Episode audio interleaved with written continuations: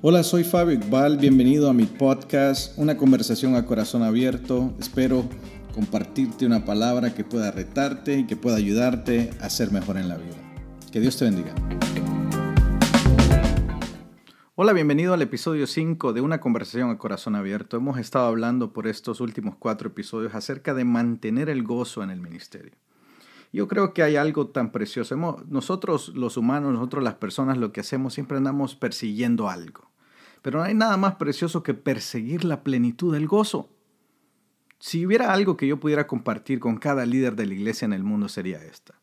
Perseguir la plenitud del gozo es más importante que los sistemas, las estrategias, la dotación de personal.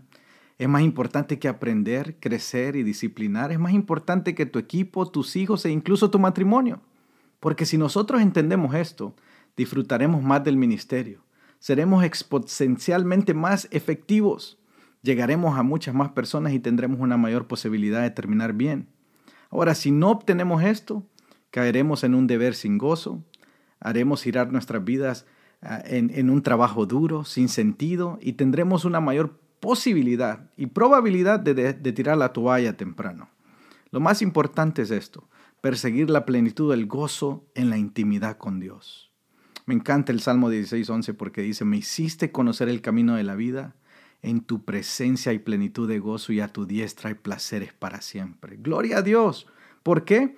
Porque si nosotros perseguimos la plenitud del gozo, todas las cosas que yo mencioné al principio, entonces serán llenas de gozo. Nuestro matrimonio, nuestros hijos, nuestros equipos, nuestras personas alrededor, todas estarán gozosas.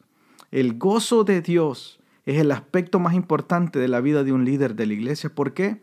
Porque eso hace que el ministerio sea auténtico y genuino. Es un desbordamiento del gozo de Dios. Si no hay gozo en Dios, no hay un ministerio auténtico y por lo tanto nuestro esfuerzo y trabajo no tienen valor. Este es el mensaje de Jesús en su enseñanza en Juan 5. Cuando permanecemos en la vid, Él nos da la plenitud del gozo y nos permite dar mucho fruto. Él dice, yo soy la vid, ustedes son las ramas. El que en mí permanece, yo también permanezco en él. Él es el que da mucho fruto, porque apartado de él nada podremos hacer. Estas cosas os he dicho, dice, para que mi gozo esté en ti y que tu gozo sea cumplido. Gloria a Dios. Cuando permanecemos en la vid y cuando estamos en Él, entonces seremos gozosos. Pero cuando no permanecemos en la vid, estamos sin gozo, sin vida, somos ineficaces y usaremos a las personas, ministerios y nuestras plataformas para llenar nuestras vacantes. En Cristo tenemos el tesoro más valioso, el placer más satisfactorio, el gozo más pleno del universo. Es por eso que hacemos ministerio. ¿Por qué? Porque es para compartir este don tan precioso con el mundo. El gozo que yo tengo no lo tiene el, el mundo, pero el gozo que yo tengo lo puedo compartir con el mundo. Si no nos deleitamos con ese obsequio, seremos como el integrante o el intrigante vendedor que promete enriquecerlo con su plan de negocio bien pensado, pero él mismo se va a la bancarrota. Mi oración desde el fondo de mi corazón para usted hoy es que hagas de tu placer personal con Dios tu máxima prioridad. Si Jesús no es la fuente de tu placer en la vida, arrepiéntete de los placeres a medias y regresa al gozo de tu Señor. A mí me encanta porque la palabra de Dios dice que podemos acercarnos confiadamente al trono de, de su gracia y allí encontraremos oportuno socorro. Él nunca nos va a rechazar, siempre está con los brazos abiertos para nosotros. Así que quiero dejarte con estas preguntas de reflexión, como en cada episodio. ¿Cómo está tu intimidad con Cristo? Pero realmente, ¿cómo está nuestra intimidad con Él? ¿Cuáles son las cosas en nuestra vida que despiertan nuestro amor por Jesús? ¿Y cuáles son las cosas en tu vida que te roban de ese amor? ¿Y cómo puedes eliminar eso que te está robando el amor con Cristo?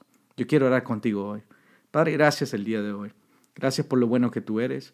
Gracias Señor porque nos has dado plenitud de gozo, porque estamos gozosos de que tú nos hayas elegido a nosotros.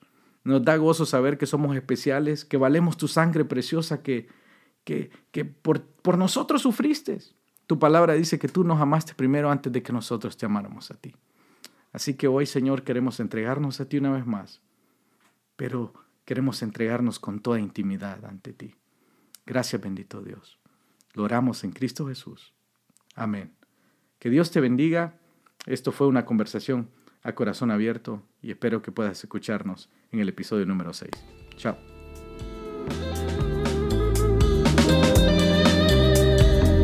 Gracias por escuchar el podcast del día de hoy. Espero que haya sido bendición a tu vida. Está atento a nuevo contenido por venir.